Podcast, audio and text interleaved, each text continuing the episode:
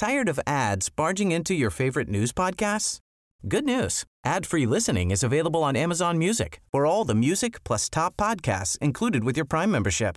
Stay up to date on everything newsworthy by downloading the Amazon Music app for free or go to amazon.com slash news ad free. That's amazon.com slash news ad free to catch up on the latest episodes without the ads. Cada noche, los expertos se reúnen para debatir los temas que hacen historia en una mesa de análisis distinta. Aquí las entrevistas con los personajes y líderes de opinión, junto al análisis profundo de los temas trascendentes. Alfredo Ceja conduce un programa de Jalisco por el 100.3 de FM. Iniciamos.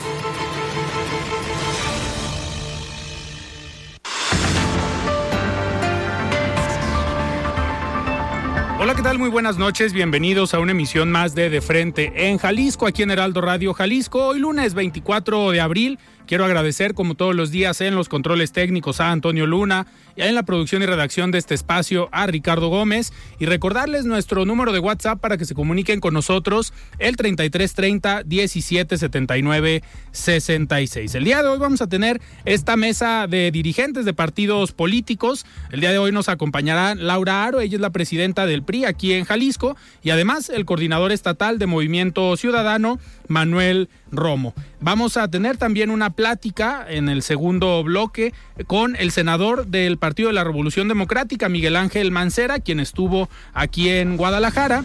Y además como cada lunes vamos a escuchar el comentario de Rafael Santana Villegas, director de la Escuela de Comunicación de la Universidad Panamericana Campus Guadalajara. De igual manera vamos a escuchar el comentario de Salvador Romero, él es comisionado presidente del Instituto de Transparencia, Información Pública y Protección de Datos Personales del Estado de Jalisco. Les recordamos que nos pueden escuchar en nuestra página de internet heraldodemexico.com.mx, ahí buscar el apartado radio y encontrarán la emisora de Heraldo Radio Guadalajara. También nos pueden escuchar a través de iHeartRadio en el 100.3 de FM. Y les recordamos nuestras redes sociales para que se comuniquen con nosotros por esa vía. En Twitter me encuentran como arroba Alfredo y en Facebook me encuentran como Alfredo Ceja. Y también ya tenemos el podcast de De Frente en Jalisco, donde pueden escuchar todas las entrevistas en cualquiera de las plataformas. El análisis de frente en Jalisco.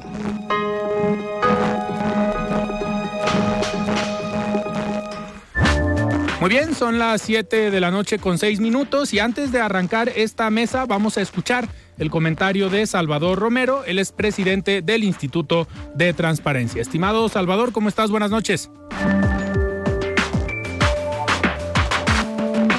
¿Qué tal, mi estimado Alfredo? ¿Cómo estás? Qué gusto saludarte. Buenas tardes. Eh, un gusto saludarte como cada semana a ti y a todo tu auditorio aquí en De Frente a Jalisco en el Heraldo Radio. Y bueno, pues esta semana reiterar la preocupación que hay desde el Instituto de Transparencia de Jalisco con la desintegración actual del Pleno del Instituto Nacional de Transparencia, Información Pública y Protección de Datos Personales, también conocido como el INAI y hay una preocupación de particular sobre el tema de la protección de datos personales y la privacidad de las y de los mexicanos. Eh, a lo largo de estas últimas semanas se han vertido una serie de razonamientos, comentarios y ataques en contra del INAI, eh, particularmente eh, respecto a su función como órgano garante de transparencia, es decir, se le ha criticado por no haber eh, sido útil para combatir la corrupción en nuestro país en las últimas dos décadas y se ha señalado que el gobierno actual no necesita de un INAI que puede solventar sus obligaciones de transparencia con otro tipo de instituciones que ya existen como la Secretaría de la Función Pública y la Auditoría Superior de la Federación sin embargo, muy, poco o prácticamente nada, Alfredo, se ha comentado del tema de la protección de datos personales. Es una obligación del Estado mexicano, de acuerdo a los tratados internacionales que hemos suscrito, el que tengamos un órgano regulador en materia de datos personales. Este tipo de órganos reguladores son muy comunes en todos los países democráticos del mundo y vigilan que tanto las autoridades como los empresarios, las empresas, y cualquier persona física que utiliza datos personales para prestar sus servicios haga un buen uso de ellos. ¿Qué significa un buen uso, Alfredo? Bueno, básicamente que los use exclusivamente para el fin para el cual se los entregamos. Si nosotros acudimos a un servicio público o un servicio privado y nos piden algún dato personal, asumimos que es porque es necesario para que nos presten ese servicio. ¿no? Si tú acudes a sacar tu licencia de conducir, por ejemplo, si te piden tu tipo de sangre y tu domicilio, bueno, asumes que es porque es importante que ese dato aparezca en dicho documento.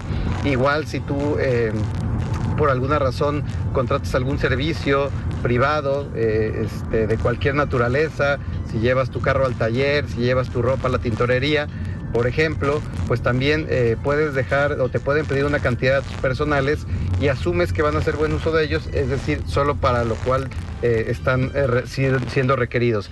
Pero es muy común, desgraciadamente, que quienes utilizan, reciben y hacen tratamiento de datos personales y generan bases de datos que después utilizan para otro tipo de fines, normalmente comerciales, a veces políticos, a veces electorales, y estos fines no son autorizados por el titular o la titular de los datos.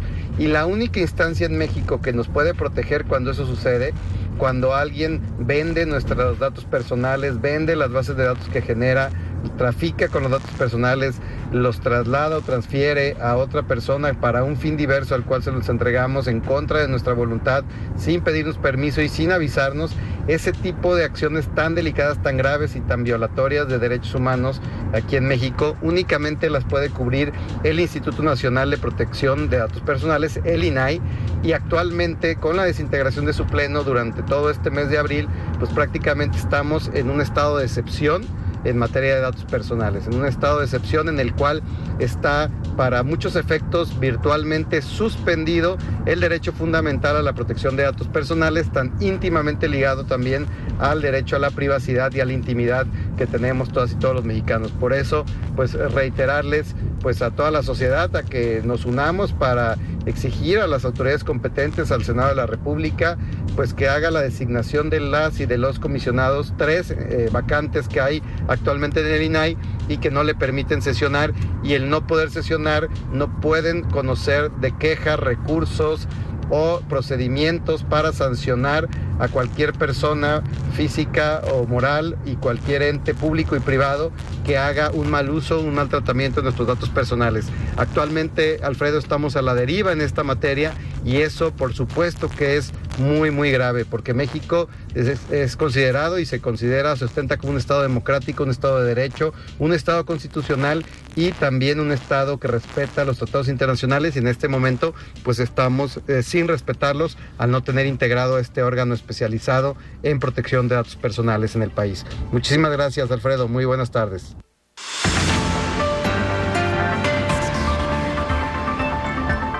Muy bien, muchísimas gracias Salvador por este comentario y ahora sí arrancamos esta mesa de los lunes después de un periodo vacacional que también los dirigentes de los partidos me imagino que tuvieron vacaciones, pero regresamos con esta mesa de dirigentes y nos acompaña hoy Laura Aro, dirigente del PRI aquí en Jalisco. Laura, ¿cómo estás? Buenas noches. Muy bien, Alfredo, siempre agradecida por la invitación, saludante con mucho gusto a ti, a las personas que nos escuchan y también aquí a nuestro querido amigo Manuel.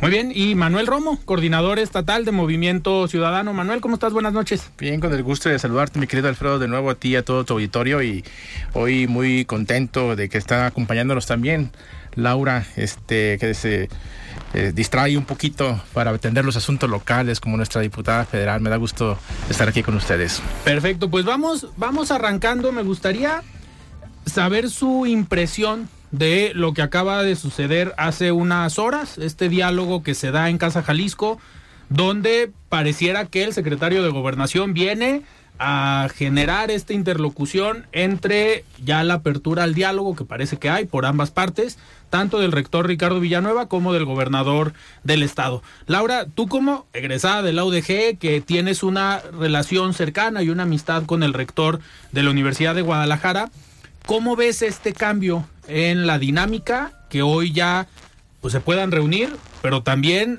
creo que hay un mensaje fuerte que venga el secretario de Gobernación, más por lo que está pasando a nivel nacional, que ahorita lo vamos a platicar, el tema del presidente, de qué le pasó, qué tiene, hasta dónde nos puede afectar. Pues que se haya trasladado el secretario de Gobernación después de la mañanera a Jalisco, tener esta reunión, creo que mandan un mensaje también muy fuerte desde Palacio Nacional, ¿no? Bien, como, como tú lo dices y, y es sabido, eh, yo soy una orgullosa universitaria, soy leona negra de corazón, egresada de la Universidad de Guadalajara. Lo he dicho siempre, lo seguiré haciendo, diciendo, defenderé permanentemente la autonomía de la Universidad de Guadalajara, la universidad, la segunda universidad más importante del país y yo diría que la mejor universidad de este país es la UDG.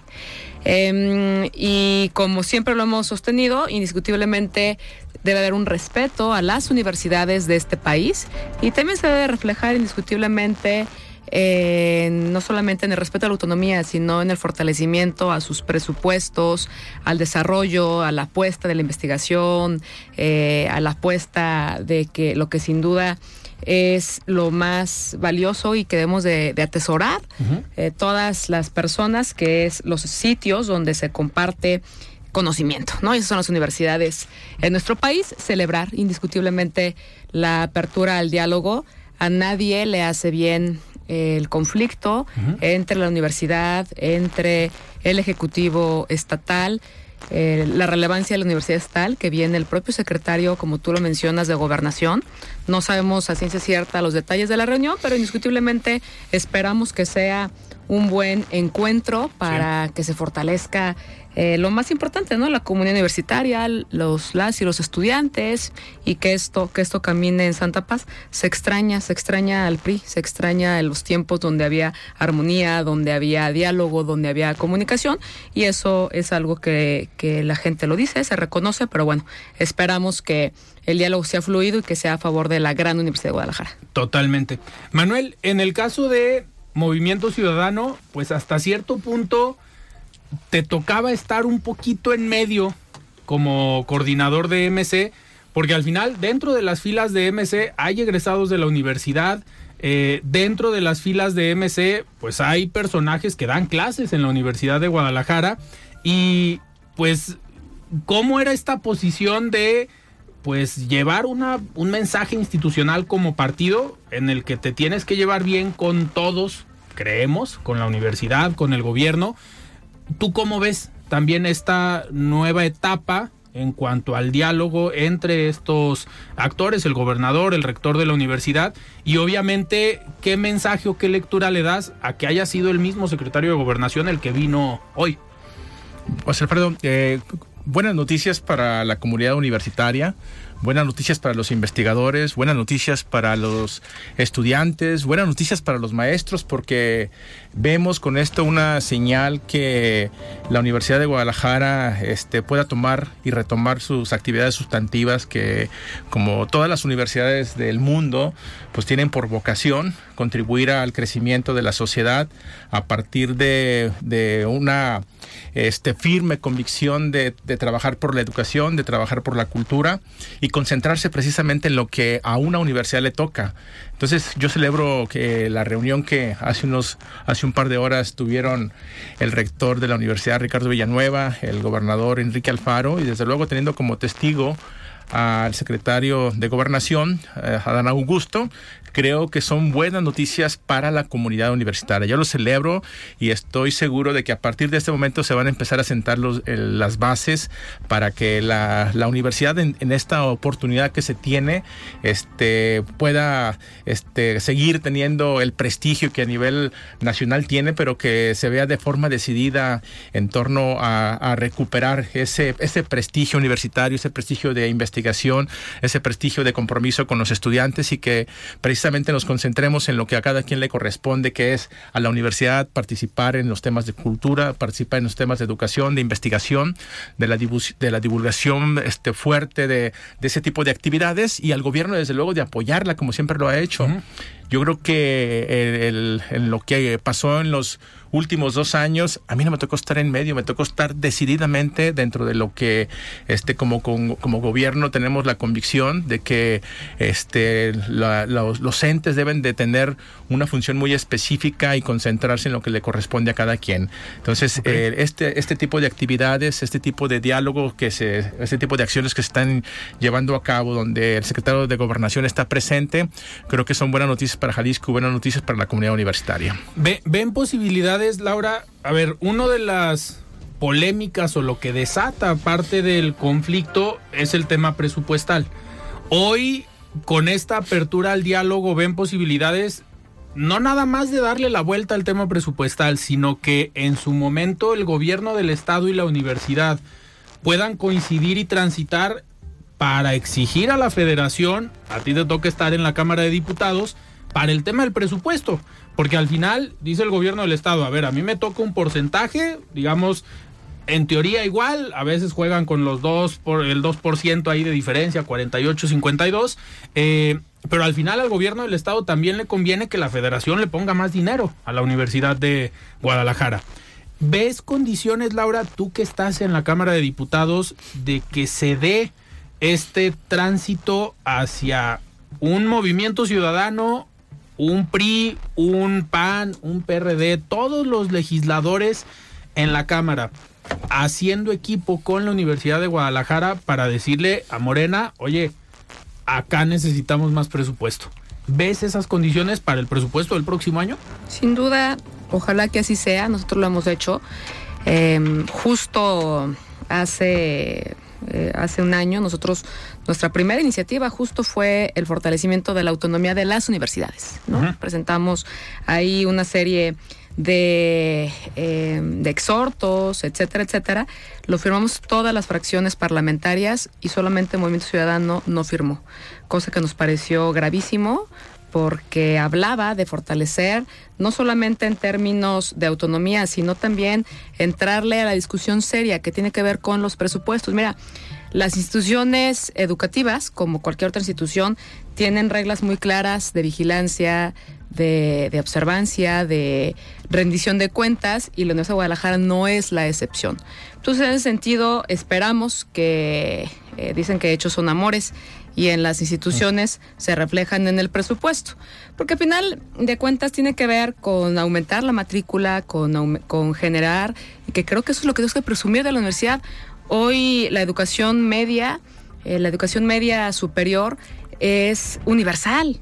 Hoy hay jóvenes que, que todos los jóvenes que, que, hacen este su trámite pues son, son admitidos. yo, yo en serio me siento muy orgullosa de ser universitaria, de conocer el gran trabajo que se realiza por parte del personal eh, académico, por parte de los docentes, por parte de los estudiantes, por parte de esta gran comunidad de miles, de cientos de miles de, de, miles de personas que nos sentimos orgullosos de portar la, la, la insignia de, de ser leones negros y esperamos y lo seguiremos haciendo. Em, que, esto se refleje, que esto se, se vea en, las partidas presupuestales correspondientes para las universidades, ¿no? En mi caso, obviamente, con, con, la defensa real fuerte de la Universidad de Guadalajara. Y bueno, pues este año que se discuta el, presupuesto, lo veremos. Digo, ya sabemos que a este gobierno Moreno no le gusta moverle una sola coma al, al presupuesto, pero también yo seré siempre una convencida en que no hay peor lucha que la que no se hace y nosotros seguiremos trabajando como lo hemos hecho con la Universidad de Guadalajara para fortalecerla y para que se generen mejores condiciones para esta gran comunidad. Claro. Manuel, ustedes desde Movimiento Ciudadano a los diputados federales y las diputadas les ha tocado pues dar la batalla también en la Cámara y también como comenta Laura, pues sufrir esta parte de que los diputados, legisladores de Morena pues, no le cambian ni una coma, el presupuesto tal cual es enviado desde la Secretaría de Hacienda, así lo aprueban. Recuerdo el primer año de esta legislatura fueron más de dos mil eh, observaciones o reservas que al final ninguna pasó. Eh, ¿Ustedes estarían en la dinámica desde Movimiento Ciudadano de pues hablar con sus diputados federales y decirles, oigan, vamos haciendo bloque como Jalisco, independientemente de los partidos, sino como Jalisco, porque a todos nos conviene que la universidad o las universidades públicas pues tengan más recursos. Y quien tiene más recursos es la federación. Digo, ya nos ha quedado muy claro el tema del pacto fiscal, pero pues hay más recursos en la federación. Se podría hacer esta, digamos, dinámica desde la Cámara y aprovechando la buena relación que parece que hay hoy desde el gobierno del Estado con el gobierno federal? Bueno, eh, nos encontramos ante un hecho por demás evidente donde el gobierno de Jalisco está preocupado y está ocupado en que a la universidad le vaya bien y no solamente a partir del presupuesto que eh, aprobó, que envió al Congreso y que fue aprobado para la Universidad de Guadalajara en este primer año, en este 2023, perdón, es donde se corrobora que de acuerdo a las reglas de operación de la de presupuesto por parte de, de, lo que tiene que aportar el gobierno del estado y la federación sigue siendo el gobierno del estado quien hace su chamba y más ¿sí? Donde otorga recursos más allá de lo que le corresponden de acuerdo a esas reglas de operación. Y, y en términos generales, cuando ciertamente debería de ser el 52% del presupuesto total que ejerce la federación, emitido por el gobierno, el, por el gobierno de la federación, lo que ejerce la Universidad de Guadalajara y el 48% de lo que es el Estado, la realidad es que en términos reales es 50 y 50. Es decir, seguimos aportando más de lo que le corresponde al Estado y eso es por demás evidente.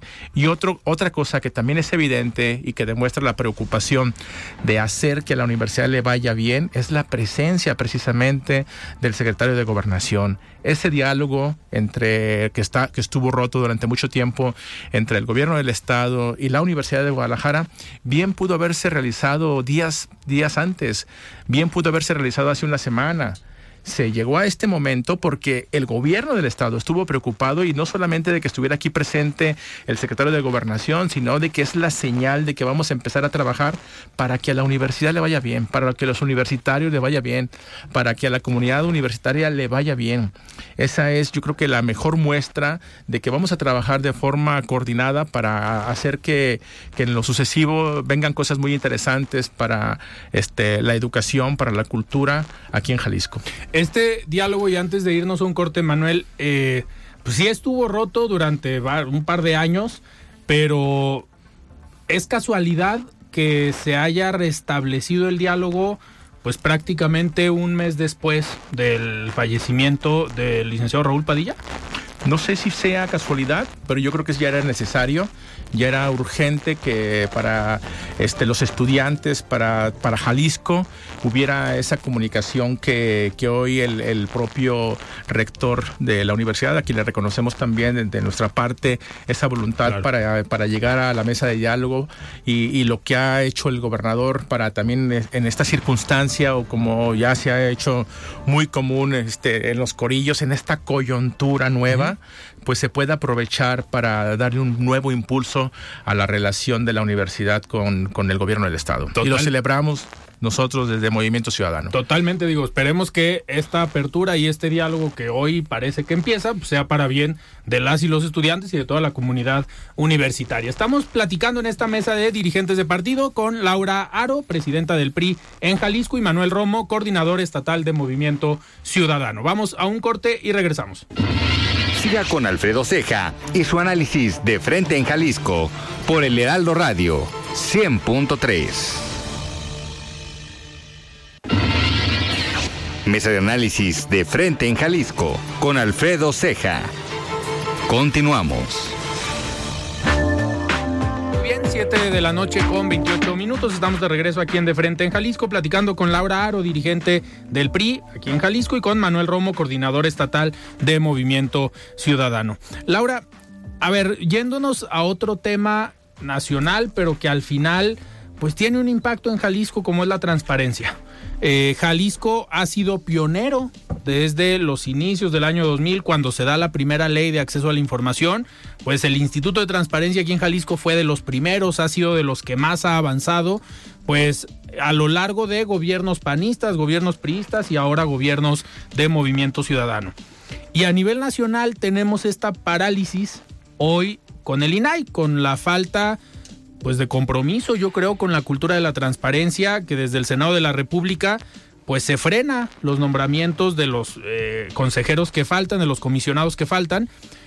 Pareciera por una instrucción del presidente de la República, de estos audios del secretario de Gobernación con sus senadores diciendo, pues, ¿qué pasaría si el INAI no funciona? Y coincide también con la información de los viajes del secretario de la Defensa Nacional. A ver, desde el PRI, ¿cómo ven este actuar de Morena específicamente en el Senado de la República? ¿Y cómo ven los viajes del secretario de la Defensa. ¿Qué te diría? Que indiscutiblemente las, instituciones eh, de este país hoy están viviendo la peor crisis de la historia. Morena es, tiene obsesión por desaparecer todo lo que le estorba. Mira, le estorba el INE, eh, intentó desaparecerlo. Y hay que decirlo tal cual. Al INE se le recortaron 5 mil millones de pesos. Sí. no, oye, no lo desaparecieron en la Constitución, pero en términos presupuestales sufre un golpe durísimo. Sí. El Instituto Nacional Electoral. Y así podríamos hablar de cada uno de estos. Esta semana es una semana negra, muy negra para la vida de este país. Esta semana busca Morena en la Cámara de Diputados eh, desaparecer instituciones a favor de las infancias a favor de las personas con discapacidad, van a desaparecer la, financiera rural, no les importa el campo, es una tragedia. Son, Morena es una tragedia para este país y no sé, y hablando del tema particular del INAI, pues hay que decirlo como es. Les molesta la transparencia porque evidencia que es un régimen corrupto, que es un régimen opaco, que es un régimen que el, más del 80% de las asignaciones de obras han sido de manera directa. Les molesta que estemos preocupados y ocupados con sus obras faraónicas, que se han gastado miles de millones de pesos en construir trenes y están acabando con las selvas, en construir aeropuertos que nadie utiliza, en construir refinerías, que son proyectos del pasado. Estamos presionados con eso. Y lo hemos Tired of ads barging into your favorite news podcasts? Good news. Ad-free listening is available on Amazon Music. For all the music plus top podcasts included with your Prime membership. Stay up to date on everything newsworthy by downloading the Amazon Music app for free or go to amazon.com slash news ad free. That's amazon.com slash news ad free to catch up on the latest episodes without the ads. Hemos visto, sí. se han incrementado de manera brutal, exacerbada los presupuestos para estos proyectos que son el berrinche, que son el capricho de una persona, el que habita Palacio Nacional. Y eso es bien grave, bien, bien grave, porque están dispuestos a todo aquello que les parece incómodo eh, desaparecerlo. Es el caso del Instituto Nacional de Acceso a la Información Pública, que lo dijo el propio secretario de Gobernación, pues no hay que, no hay que este, ser pitonizos para, para este, decirlo ¿qué pasa? Pues no, ellos dicen que no pasa nada. no, y ya, dijo el presidente que no sirve para nada. Ya dijo que no sirve para nada, porque, porque así son, así son los regímenes eh, populistas, así son estos regímenes dictatoriales, así son los regímenes que les, que les molesta la rendición de cuentas y con estos audios que, perdón, con estos, con esta información que se filtra, pues se tiene que, se tiene que investigar a fondo y tiene que haber sin duda eh, responsables. Pero bueno, estamos en una época, lo vuelvo a decir, muy oscura. Esta semana va a ser muy compleja, muy compleja para el país. Yo diría que una semana, lo vuelvo a repetir, una semana oscura, porque así como el INAI hay instituciones de toda la trascendencia del Instituto Mexicano de la Juventud, lo van a desaparecer, están a horas de desaparecerlo.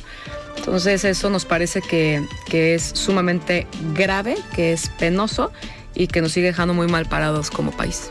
Muy bien. Manuel, ustedes desde Movimiento Ciudadano en el Senado de la República Clemente Castañeda interpuso un recurso pues para hacer frente y agilizar el que sí se nombrara o que se pudiera eh, actuar para defender al INAI. Obviamente, como partido o como partidos de oposición, es fácil, eh, digamos, poner en la mesa el tema y hablar hacia la presidencia de la República y decir, oye, debemos de eh, poner atención en el tema. Pero aquí en Jalisco en el ITEI estamos prácticamente viendo lo mismo, por un tema judicial que obviamente se entrampó, pero también el ITEI aquí está de manera incompleta, falta la presidencia. Digo, ahorita Salvador funge como presidente, pero pues llevamos más de seis meses sin, un, una comisionada, porque tocaría presidenta. ¿Cómo ves, Manuel, desde Movimiento Ciudadano, esta dinámica? ¿Estarían en MC obviamente presionando en la Ciudad de México para que se pueda fortalecer el INAI, que se puedan dar estos nombramientos, pero también al mismo tiempo, pues tratar de apoyar y destrabar un poco los, pues, los problemas que se han tenido aquí con el ITEI.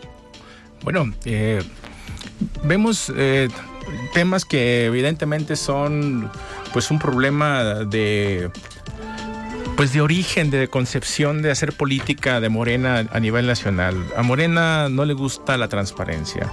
A Morena no le gusta que lo vigilen. No le gusta a Morena el que este, los ciudadanos puedan estar atentos a lo que tradicionalmente y que con tanto esfuerzo este, la sociedad de México ha ido ganando. O sea, a lo largo de los años, a partir de que se ha este, consolidado un régimen democrático aquí en, aquí en, nuestro país, donde las instituciones se han fortalecido y han servido pues precisamente para que sean herramienta de los ciudadanos para tener acceso a la información, para poder ejercer el voto, para poder tener, este, ahora sí que el, el, poder acceder a este tipo de derechos a través de las instituciones que a lo largo de la historia se han estado fortaleciendo. Específicamente el tema del INAI.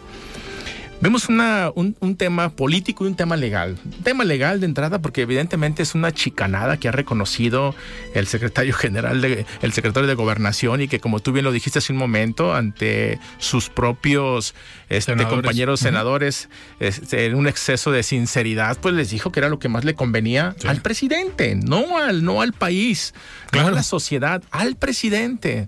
Él lo reconoce y dice, bueno, pues hay que dejarlo así.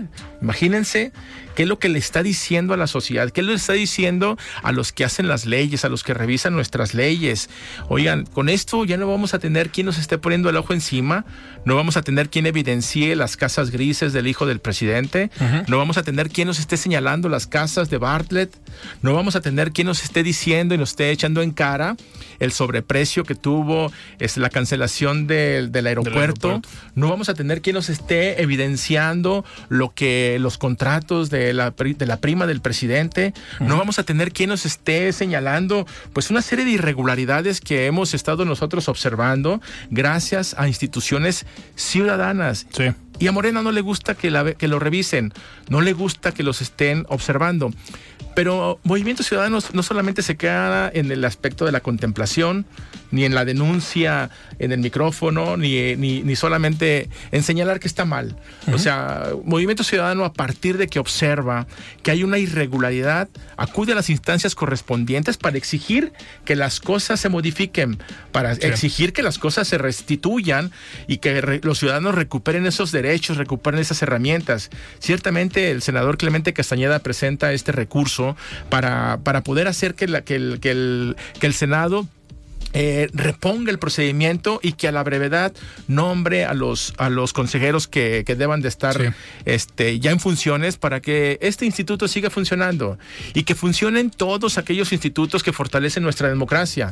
Y lo digo a nivel federal y lo digo a nivel estatal. A nivel estatal creo que tenemos también que ponernos de acuerdo para que pues esta, esta, esta incertidumbre que tiene también el ITEI pues ya de una vez este, pueda, pueda resolverse. Y aquí tendremos que estar este, revisando el, tema para que ojalá y pronto pueda destrabarse y que el ITEI tenga su presidenta. Ahorita Salvador Romero creo que está haciendo una excelente labor, pero no se trata de si está funcionando o no, de si está haciendo bien las cosas o no. Se trata de recuperar la legalidad. Claro, y que, opere con normalidad. Y que, y que esto, Movimiento Ciudadano siempre estará pugnando y estará poniendo manos a la obra para que, para que las cosas tengan este, el, el control del debido proceso y desde luego puedan seguir siendo herramientas que le sirvan a la ciudadanía. Totalmente. Oigan, nos quedan un par de minutos antes de pasar a, lo que sigue, pero me gustaría cerrar con un tema que va ligado a la transparencia y al acceso a la información. Hoy el estado de salud del presidente pues pareciera desconocido. Por un lado dicen que se desvaneció, por un lado dicen que puede ser un preinfarto, en su Twitter mencionan que es COVID, que dio positivo, pero que su corazón está al 100 pero no ha salido el presidente a dar un mensaje. En las otras ocasiones, cuando dio positivo a COVID, él salió, dio un mensaje, lo grabó y todos lo vimos. Ahorita, ¿creen que es un asunto de seguridad nacional y un derecho de conocer el estado de salud del presidente y de acceder a esa información? por parte de los ciudadanos sí tendrían que informarnos realmente de qué tiene y qué le está pasando al presidente, Laura. Sin duda, eh, la salud del presidente es un asunto de interés nacional, es un, es un asunto de toda la relevancia para el país, de seguridad nacional también, y eso, eso es clarísimo. Hoy vimos al secretario de Gobernación evidentemente con un rostro de preocupación, como lo estamos naturalmente eh, todas y todos. Eh, deseamos que, se encuentre bien, por supuesto, es el presidente de este país. Nos guste o no, es el presidente de este país. Eh, y, este, y debemos de, conocerlo, debemos saberlo. Esa, ese sigilo con el que se ha manejado ha sido excesivo se dicen muchas cosas y ante la falta de claridad, ante la ausencia de comunicación, ante esta, pues esta, esta prácticamente secrecía que se ha llevado, pues se da a pensar muchas cosas, ¿no? Sabemos que el presidente tiene complicaciones, eh, no de ahorita, sino de tiempo atrás, de, eh, en el corazón, y en verdad esperamos, esperamos que, que no sea una cosa distinta, que no sea algo, algo grave y si lo es, merecemos conocerlo. Totalmente. Manuel, aquí en Jalisco hace un par de semanas el gobernador también tuvo un tema de salud y lo comunicaron, sí, primero con un tuit, luego con una foto del gobernador en el hospital, pero lo vimos y lo comunicaron y dijeron que era lo que le estaba pasando al gobernador. ¿Tendríamos que saber igual el estado de salud del presidente? De eso se trata precisamente la transparencia, de eso se trata eh, el, poder los ciudadanos tener información. Evidentemente no, esperamos que haya una, este, un reporte por médico pormenorizado, pero saber cuando menos que nuestro presidente está en condiciones de dirigir nuestro país no es cualquier cosa. O sea, no, no estamos hablando de, una cosa menor, estamos hablando del, del mandatario de una nación que no solamente tiene obligaciones hacia el interior de su país, sino a nivel internacional. Luego entonces yo sí creo que tendríamos que tener esa, esa información. Eh, sin caer en especulaciones, yo deseo de verdad que este, nuestro presidente este, pronto esté al frente de la nación, tomando las riendas, tomando las decisiones que él crea conveniente, pero que esté, que esté sano y que, pueda estar eh, frente a, su país para, pues, para seguir trabajando este, por México. Pero tenemos que saberlo, Claro. Ese es el tema que estamos nosotros como ciudadanía y desde luego también desde aquí, desde Movimiento Ciudadano en Jalisco, esperando que pronto se restablezca, pero sí saber qué es lo que sucede con el presidente de la República. Totalmente. Oigan, pues se nos fue el tiempo, Manuel, pero muchísimas gracias por haber estado hoy aquí en De Frente en Jalisco. Con mucho gusto, mi querido Alfredo, y cada que nos invites aquí estaremos. Muy bien. Y Laura Aro, muchísimas gracias. Muchas gracias, Alfredo, como siempre. Y mira, qué bueno que hoy nos, nos tocó encontrarnos aquí a Manuel y a tu servidor. Muy bien, perfecto. Muy buena mesa la del día de hoy. Ahora vamos a escuchar el comentario de Rafael Santana Villegas, director de la Escuela de Comunicación de la Universidad Panamericana. Estimado Rafael, ¿cómo estás? Buenas noches. La voz de los expertos.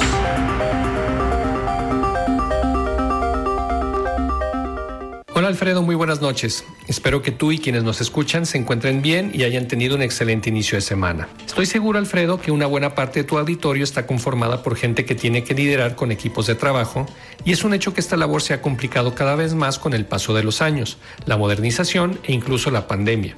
Así que esta noche quisiera hablarles de equipos de trabajo. Como les decía, estos equipos han evolucionado y hoy hablamos de que son cada vez más diversos, dispersos, digitales y dinámicos, características que los investigadores Martínez Haas y Mark Mortensen llaman las 4Ds. Un pionero de los estudios del comportamiento organizacional, Richard Hackman, comenzó sus estudios sobre equipos de trabajo en la década de los 70 y una de sus conclusiones más contundentes es que lo que importa más en el trabajo colaborativo no son las personalidades, actitudes o estilos de comportamiento, sino que al momento de trabajar se presenten lo que él llama las condiciones habilitantes, y señala tres, una dirección convincente, una estructura sólida y un contexto de apoyo condiciones a las que Haas y Mortensen suman una cuarta, una mentalidad compartida. La dirección convincente hace referencia a que nadie puede inspirarse si no tiene una meta clara y no les han sido explicadas las implicaciones de su trabajo. Las metas deben de ser retadoras pero no imposibles de lograr. De otra manera no serán atractivas para quienes realizarán la tarea. La estructura sólida tiene que ver con el hecho de que debemos tener una mezcla adecuada de miembros en el equipo, tanto en número como en las competencias y capacidades de cada uno de ellos. Miembros del equipo con diferentes edades, géneros o antecedentes profesionales pueden ser ricos al momento de aportar ideas. La tercera condición es el contexto de apoyo y este se refiere a un sistema de recompensas que refuerce el excelente rendimiento, así como un sistema de información que permita un flujo constante de la información necesaria para que el equipo siempre esté orientado. Por último, la mentalidad compartida, que es una cualidad especialmente importante cuando hablamos de equipos cuya diversidad y dispersión pudieran representar un reto. Anteriormente era una realidad que los equipos trabajaban juntos, pero en la era de la globalización y la tecnología es importante mantener una mentalidad compartida que esté más allá de cualquier obstáculo que pudieran presentar la distancia o las diferencias propias de cada uno de los integrantes del equipo. Otro aspecto sin el cual no se puede constatar el éxito del trabajo en equipo es el relacionado con la evaluación, y para ello conviene considerar tres criterios, los resultados, la habilidad colaborativa y el desarrollo individual.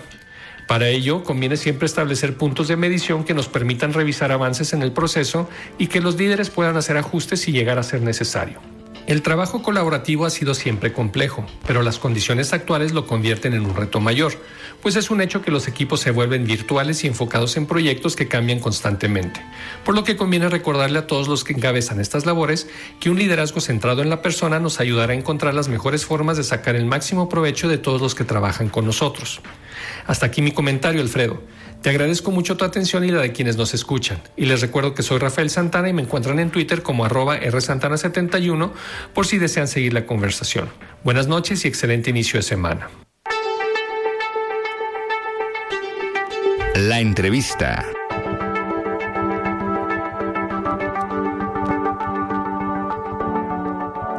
Muy bien, arrancamos esta plática aquí en Guadalajara. Me da muchísimo gusto platicar el día de hoy con el senador Miguel Ángel Mancera. Senador, ¿cómo estás? Muy buenas noches. Mucho gusto, Alfredo, y aquí pues saludándote obviamente con el gusto de estar en esta bella tierra, saludando a toda la gente de Jalisco. Muchísimas gracias. Senador, vienes a Guadalajara con un tema que a lo mejor es un poco desconocido. Para los que nos gusta la política, sabemos que los gobiernos de coalición sería el ideal para poder lograr un buen proyecto de nación. Pero son pocos los que hablan de gobiernos de coalición. Hace algunos años el ex senador Manlio Fabio Beltrones pues impulsó este tipo de proyectos. Ahora te toca a ti. ¿Por qué tener esta bandera de los gobiernos de coalición? Mira, yo estoy convencido que cuando se analizó esta posibilidad, y estamos hablando ya desde el año 2000, eh, se analizó y se analizó muy bien. Y es una forma en que México cambie su régimen presidencial duro, rígido, hacia un modelo en el que las agendas de todas las personas que participan en la sociedad pueden estar mucho más reflejadas, en donde haya un gobierno de coordinación que tenga mucho más control y mucho más exigencia. Entonces, gobierno de coalición hoy no significa solamente sumarte para ganar, no significa sumémonos en todas estas fuerzas, ganemos y después pues si nos vimos a lo mejor no nos acordamos. Claro. Gobierno de coalición significa ganemos para que juntos y coordinados podamos cumplirle a la gente lo que le prometimos. Eh, En este sentido, el ganar en equipo o el hacer equipo, pues habla de, sí, una coalición, de unir partidos. ¿Cuál escenario ves tú rumbo al 2024 hablando de partidos? Sabemos que está la alianza Va por México, que todavía no sabemos si llega o no llega rumbo al 24, pero ¿ves necesario que se sumen más partidos como Mo- Movimiento Ciudadano? Mira, yo creo que sí se deben sumar, pero se deben sumar con la causa. O sea, al momento que planteas el gobierno de coalición, planteas una causa que hoy por hoy es, tiene que ver con la sociedad civil. Sí. O sea, hoy por hoy la sociedad civil va a permear dentro de las causas que quiere plantear. Me hablaba ahora mismo una de las personas en un foro que terminamos de gobierno de coalición y, y me decía, es que mi causa nunca la han visto, que soy de estas personas que no encuentro trabajo porque estoy entre tal y tal edad y no se atiende.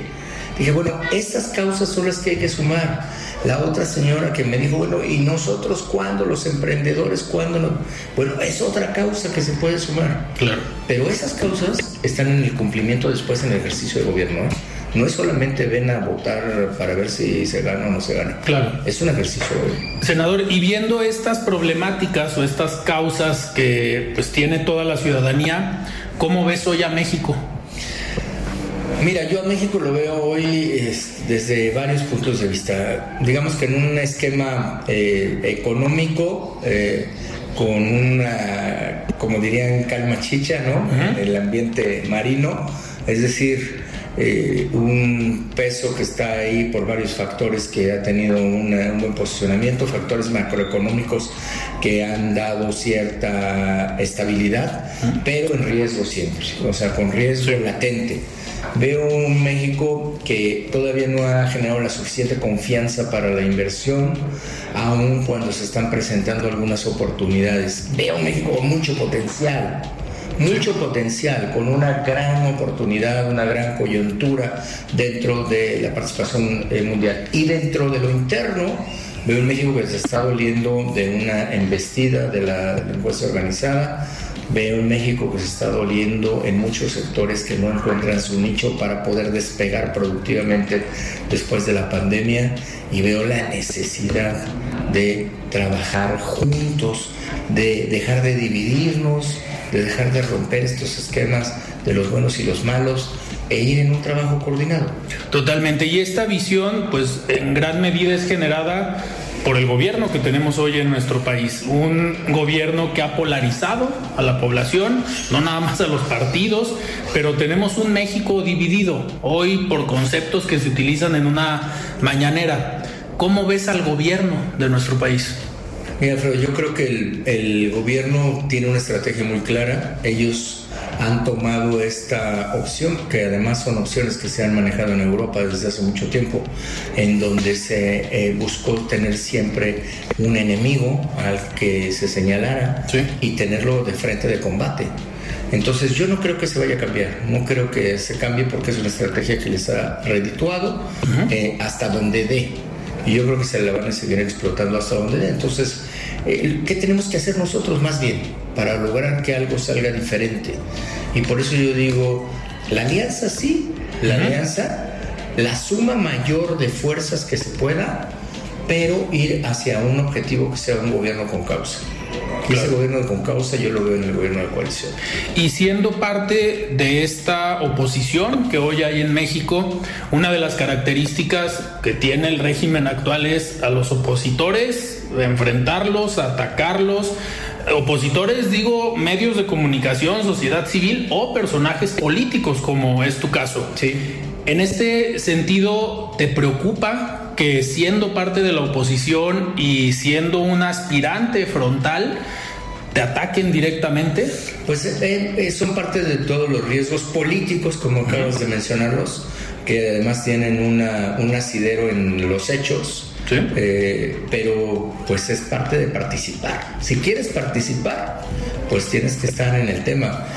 Dicen por ahí que si no te gusta marearte, pues no vayas a la feria. Entonces, claro. pues si ya nos venimos aquí es porque te gusta marear y te gusta dar vuelta, pues órale, pues éntrale. Y rumbo al 2024, ¿quieres encabezar este proyecto? Sí, claro que me encantaría, pero no estoy casado con ello. Yo estoy casado con que se haga una elección limpia, transparente, con un buen método y que se defina quién debe ser. Quien tenga el mayor respaldo de esa ciudadanía que puede encabezar una causa, pues es quien debe ser. Y ahí sin ni de qué hablar. Eh, yo estoy convencido de una suma en el proyecto y en su momento de ir acompañando pero por lo pronto diría yo pues que se haga el descarte que se vea quién puede quedar. Totalmente. Senador, para terminar, hoy México se ha visto como un gobierno y como un país que se está peleando con el exterior. Estas declaraciones contra Estados Unidos, esta polémica que se ha generado por el tema de seguridad principalmente, le conviene al país pelearse con Estados Unidos pensando nada más en que el manejo del país se da por una tribuna como la mañanera. Yo lo escribí hace unos días en una columna. No es lo mismo comunicar y hablarle a Macuspana que hablarle a Estados Unidos y a la Casa Blanca. Sí, yo creo que el presidente le habla a su tribuna, le habla a su grada, como dices en el árbol político. Entonces, cuando tú le hablas a la grada y le hablas a, tu tribuna, ese, es, ese lenguaje permea bien. Claro que lo que hacemos en el, análisis del contexto internacional y de la posible relación, pues no vemos bien que se, esté peleando con la Casa Blanca y que esté eh, habiendo esta, esta, serie de descalificaciones. pero ve la reacción de la Casa Blanca. No, nosotros respetamos la soberanía de México. No, nosotros respetamos. Funciona. Le funciona porque él lo hace en el sentido de marcar un foul y de decir quieren atacar la soberanía, quieren pegarle a la... Y, eso con, eh, con, su público también le deja este buen resultado. Entonces, ver un análisis mucho más estratégico internacional no lo vamos a ver. Va a seguir siendo así, yo creo que va a seguir siendo frontal y va a seguir siendo frontal en esos temas, así como de repente aplaude y así como de repente es apapacho, manotazo, apapacho, manotazo. Pero tendrá un costo, ¿ves tú que haya un costo para el país? El costo puede estar en, en las partes subyacentes, ¿qué te quiero decir? puede estar en los conflictos con Temec, que no se terminen y que puedan costar muchos miles de millones de dólares. Puede estar en el freno de inversiones o puede estar en consecuencias jurídico-legales de ataques a delincuencia organizada por parte de Estados Unidos que debieran ser agenda de México. Claro. Senador, y ya una última pregunta.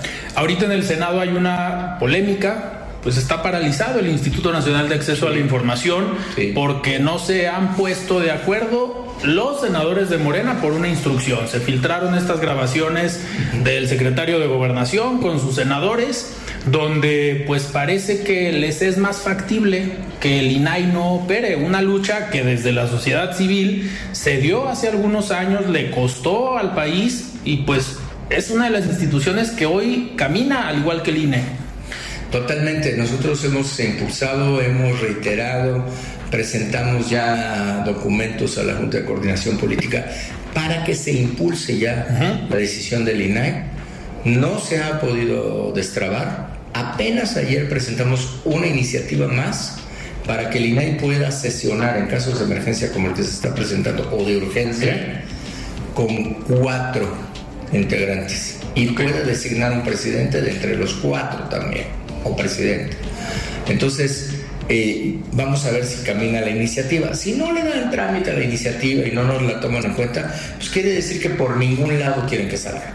¿Y ves condiciones para que las instituciones autónomas como esta se sigan afectando en nuestro país? Primero fue el INE, el tribunal, ahora el INAI. Al menos desde nuestra tribuna no se va a permitir una afectación mayor, se va a seguir defendiendo la Constitución yo esperaría que en el siguiente ejercicio parlamentario no se preconfiguren mayorías absolutas y haya mucho más equilibrio. Perfecto, senador, te agradezco que hayas estado esta noche aquí en De Frente en Jalisco. Con un gran gusto de saludarte. Muchísimas gracias. Platicamos con el senador Miguel Ángel Mancera. Nosotros nos despedimos. Yo soy Alfredo Ceja y nos escuchamos el día de mañana. Muy buenas noches. Alfredo Ceja los espera de lunes a viernes para que junto con los expertos y líderes de opinión analicen la noticia y a sus protagonistas. Esto fue De Frente en Jalisco, otra exclusiva de El Heraldo Radio. Tired of ads barging into your favorite news podcasts?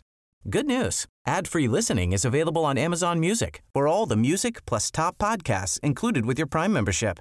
Stay up to date on everything newsworthy by downloading the Amazon Music app for free or go to amazon.com slash news ad free. That's amazon.com slash news ad free to catch up on the latest episodes without the ads.